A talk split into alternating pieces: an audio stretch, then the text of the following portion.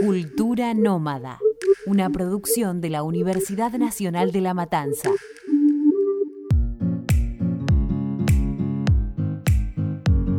Somos cultura nómada. Estamos acá, pero también allá. No podemos quedarnos quietos ni un segundo. Ni un segundo. Un viaje virtual, explorando lugares recónditos, quizás alejados del turismo usual. Alrededor del mundo podemos encontrar numerosas tradiciones que consideramos curiosas. ¿Estás listo? ¿Estás listo? La falta de plata y tiempo no son excusas. Solo necesitas un celular y una conexión a internet. Una vuelta al mundo, pero no en 80 días, en 15 episodios.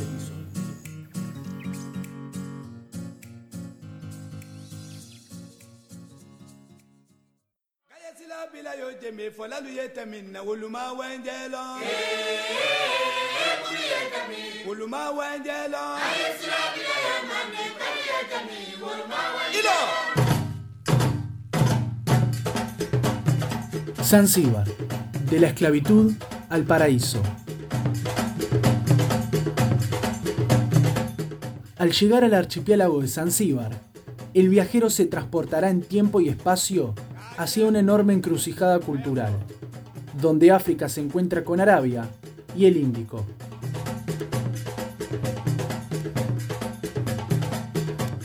Esta ciudad hoy en día la reclaman los turistas por sus aguas turquesas y su casco histórico declarado Patrimonio de la Humanidad.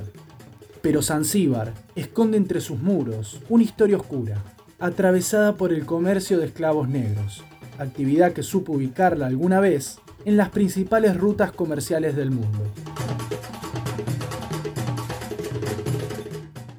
¿Qué me pueden contar acerca de Zanzíbar?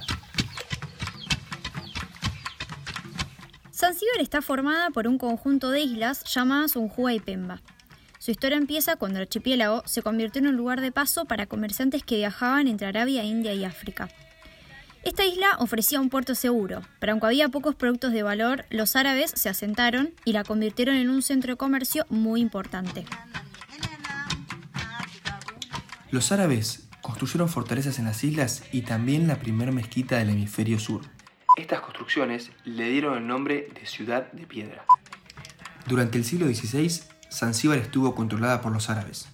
Luego pasó a manos de los portugueses y a finales del siglo XVII a estar bajo el ala del sultán de Omán, que con una élite árabe gobernante desarrolló una economía basada en el comercio y las plantaciones. Justamente por el desarrollo de esta actividad comenzó a ser conocida como la Isla de las Especias.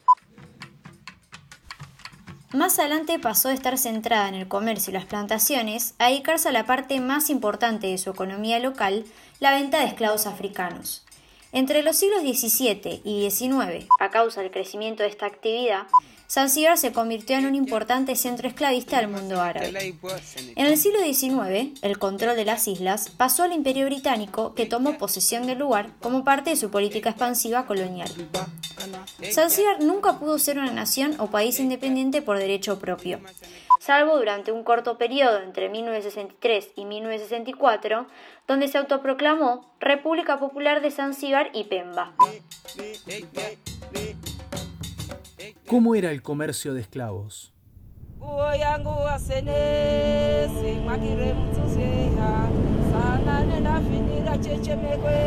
Digamos que toda la historia de África estuvo atravesada por el comercio de esclavos, pero Zanzíbar, por esta ubicación estratégica en las rutas comerciales, se convirtió en un núcleo perfecto para el desarrollo de esta actividad. La capital de la isla, la ciudad de Piedra, era el lugar concreto donde se comercializaba con los prisioneros. Los esclavos zanzibareños eran secuestrados y los esclavizaban para satisfacer las demandas de mano de obra barata en países de todo el mundo. Uno de los lugares turísticos más visitados de la ciudad de Piedra son los centros donde retenían a los esclavos antes de venderlos. Los encerraban en cárceles subterráneas donde apenas pasaba el aire y en los que podían llegar a estar días y días enteros sin luz ni comida. Una vez que los esclavos los compraban, los ataban, los unían con cadenas y los metían directamente en los barcos. De hecho, muchos de ellos no llegaban vivos al destino por las malas condiciones que pasaban en el viaje. En total, en Zanzíbar se vendieron cerca de 600.000 esclavos entre 1830 y 1873. y fue el 5 de junio de ese mismo año cuando la presión británica consiguió firmar un tratado con el sultanato omaní para abolir por fin la esclavitud. Pero su abolición solamente hizo que esta práctica sea ilegal. Tuvieron que pasar varias décadas para que se pudiera hablar de verdadera libertad. En resumen, la isla de Zanzíbar estuvo habitada por muchísimas culturas, persas, portugueses, omaníes y británicos. Cada una dejó su huella, tanto en la arquitectura como en sus costumbres. Por eso, en la ciudad se refleja una mezcla cultural y religiosa pocas veces vista. Además, esta isla, a mediados del siglo XIX, se convirtió en el principal mercado de esclavos de África Oriental. Hoy forma parte de Tanzania junto a Tanganica y vive gran parte de la población suajili. Podemos decir entonces que Zanzíbar tiene una fascinante historia, pero ¿cómo es su cultura hoy en día? La ciudad de Piedra es una de las principales ciudades de Zanzíbar y el centro histórico está compuesto por hermosas calles, torres circulares, puertas de madera talladas y muchas mezquitas. La ciudad de Piedra fue declarada Patrimonio de la Humanidad por la UNESCO en el año 2000, por ser una de las ciudades más importantes de la cultura suajili. ¿Cuáles son las principales características de la cultura swahili? Las personas swahili son un grupo étnico y cultural que se asentó en la costa este de África. La costa swahili, como se la conoce, es un área que abarca Zanzíbar, Kenia, la costa de Tanzania y el norte de Mozambique. Esta etnia es de mayoría musulmana y sus idiomas más hablados son el propio swahili, el portugués, el inglés y el francés. Los swahili, como todos los musulmanes, tienen prohibido comer carne de cerdo o tomar alcohol. La ropa tiene una importancia notable porque es parte de su manifestación cultural. Por ejemplo, el kanga. Es una prenda de ropa muy colorida, pero debe fabricarse con cuidado extremo, porque si no responde a ciertas pautas no debe ser llamada kanga y tampoco debe ser utilizada como vestimenta. Su música más popular es el taarab, un género musical africano que usa instrumentos de origen árabe y sus canciones tienen letra con gran riqueza poética.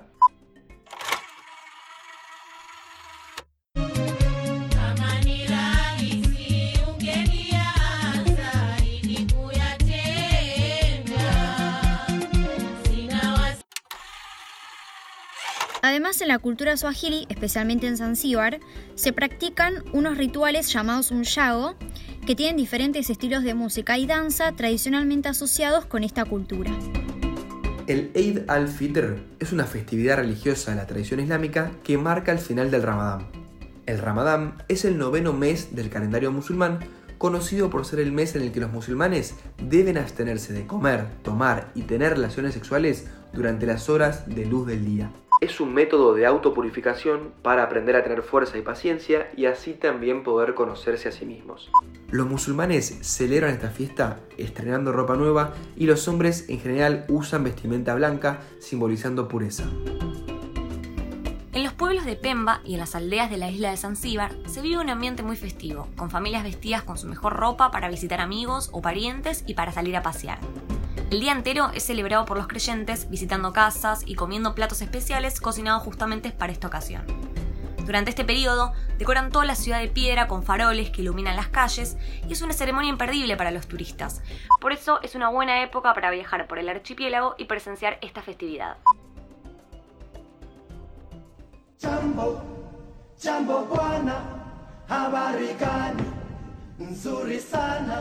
Los zanzibareños suelen tener una actitud muy conservadora. Por eso, si se quiere visitar, se recomienda seguir algunos consejos.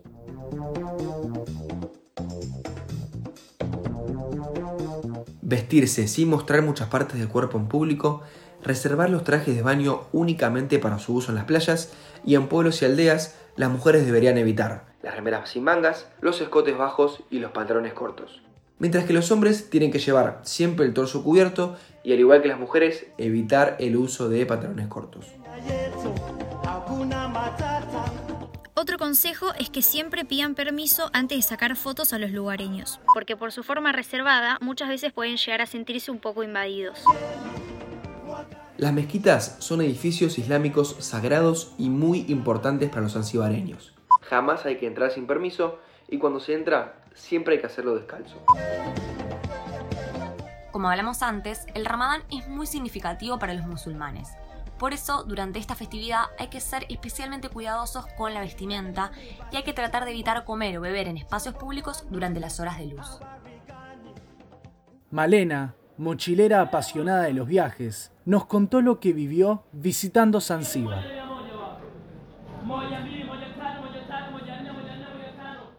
Hola nómadas. Bueno, les voy a contar un poquito sobre mi viaje a Zanzíbar, que fue en diciembre del 2019. Se me hace bastante difícil destacar lo que más me gustó porque la verdad es que me gustó todo. Las playas y los pueblitos del interior de la isla son alucinantes, son un viaje en el tiempo. De cualquier manera, si tengo que destacar algo, definitivamente es su gente.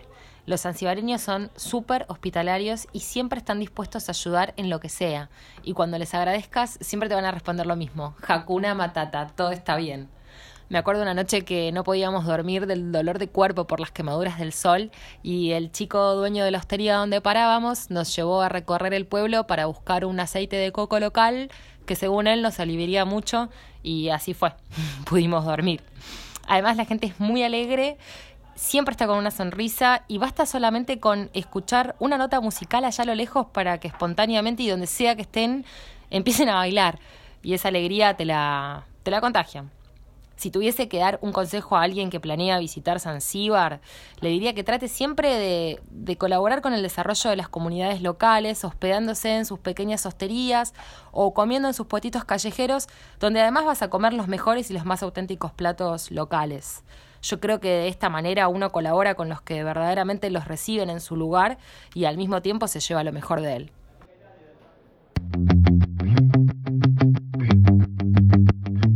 A la hora de emprender este viaje, supongo que debo seguir una serie de indicaciones, o como bien decimos, tips viajeros.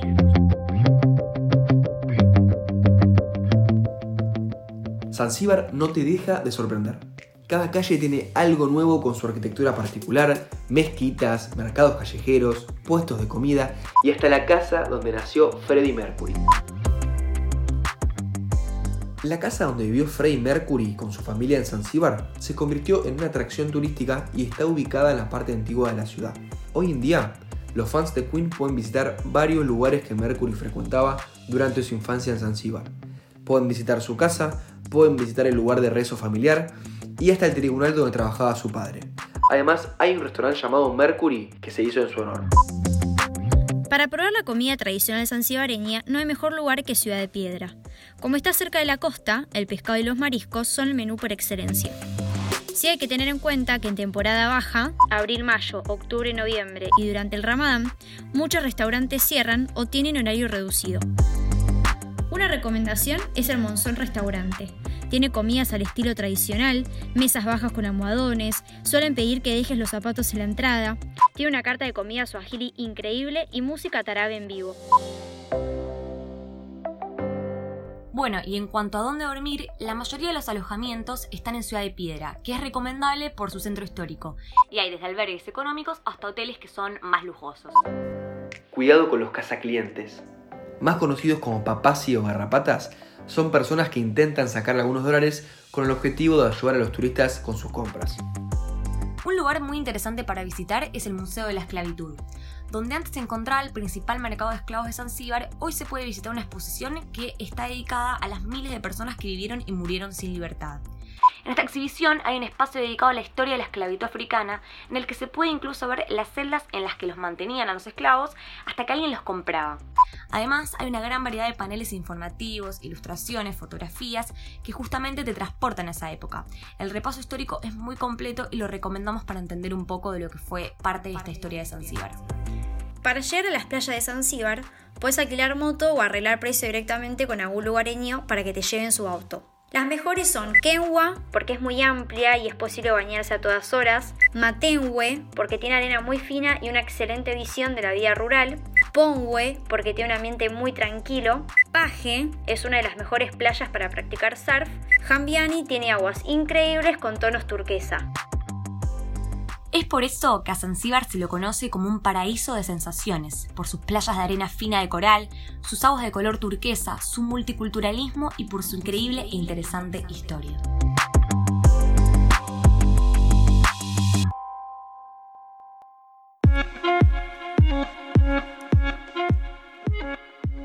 Aprendimos, investigamos, descubrimos y compartimos. Todo esto a través de un viaje virtual. Ahora ya conoces un poco de Zanzíbar, pero hay mucho más por recorrer. No te pierdas el próximo episodio. Visitaremos un nuevo destino. Somos cultura nómada, pero también nos conocen como Lara, Emi, Sofi y Ale.